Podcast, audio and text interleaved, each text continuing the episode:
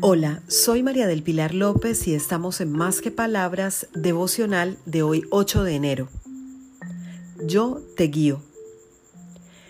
En la palabra de Dios encontramos en el Salmo 119-105 el siguiente versículo. Tu palabra es una lámpara a mis pies, es una luz en mi sendero. Si buscamos al Señor todos los días, veremos que sus palabras nos marcan la ruta de un camino en paz y con sabiduría. Cuando no podemos ver claramente por dónde vamos caminando, en la palabra de Dios encontramos las instrucciones confiables que dan luz a los pasos que damos. Leer todos los días su palabra nutre nuestro corazón y da fuerza a medida que avanzamos.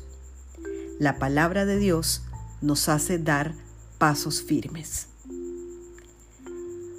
Feliz día para todos, para que conversemos más que palabras.